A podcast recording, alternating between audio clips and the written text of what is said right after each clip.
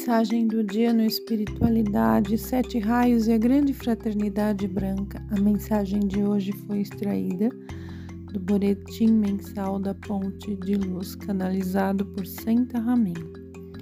Constatamos sempre quantos planos e pensamentos referentes a coisas exteriores um aluno ainda conserva em sua consciência. Certamente é nosso desejo estardes vivendo em um ambiente agradável e terdes vossa estabilidade financeira. Mesmo assim, gostaríamos que os alunos da luz dirigissem seu pensar e querer mais em direção de sua evolução espiritual. Ela não deveria estar à margem do cotidiano, mas ocupar um lugar sólido no mesmo. Verdadeira satisfação somente poderá existir quando também o lado interno de vossa vida for valorizado devidamente. Gostaríamos de vê-lo colocado no primeiro lugar de vossa existência. Porém, sabemos que isto não podemos esperar da maioria dos alunos. No entanto, deveria ser o esforço de cada sincero buscador da luz, não somente ler os ensinamentos e reconhecê-los como corretos mas transformar estes reconhecimentos em ação. Estas propostas já vos fizemos muitas vezes, porém precisamos repeti-las para que observais. Imaginai que devereis fazer uma prova sobre o tema: como posso dividir meu plano diário? Quanto tempo dedico a atividades externas e quanto ao caminho espiritual? Meditai sobre esta pergunta e procurai melhorar o que for possível. Se estiverdes insatisfeitos com vossa resposta, mudai rapidamente vosso horário e procurai dar um trabalho espiritual maior oportunidade.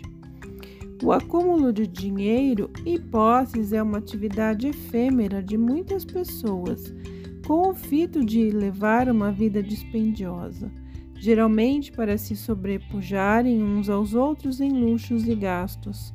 Este movimento aumentou consideravelmente e acontece à custa daqueles que vivem em carência financeira. No fundo, estas pessoas em vidas passadas geralmente viviam na pobreza.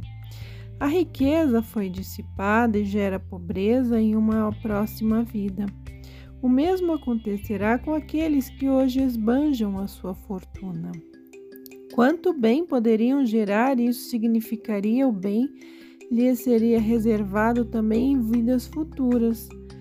Porém, como nada sabem dessas leis cósmicas e geralmente nem querem saber, o karma segue seu caminho e pobreza e riqueza se alternam nas próximas encarnações. No entanto, tudo isto não significa que deveríeis ter pouca consideração por dinheiro e posses. Eles vos dão a possibilidade de seguir em liberdade vosso caminho espiritual, sem preocupações financeiras. Porém, pensai também em vossos próximos e realizai o mandamento da misericórdia e da compaixão. Pensai também no mundo animal que tanto necessita de reparação por parte dos seres humanos que os fizeram sofrer durante eras. Por enquanto, a balança do destino ainda sobe e desce até que chegue a época que ficará equilibrada. Cuidai, amados alunos, para que também vós executais vossa compensação, trabalhando na purificação e aperfeiçoamento de vossa vida. Eumória.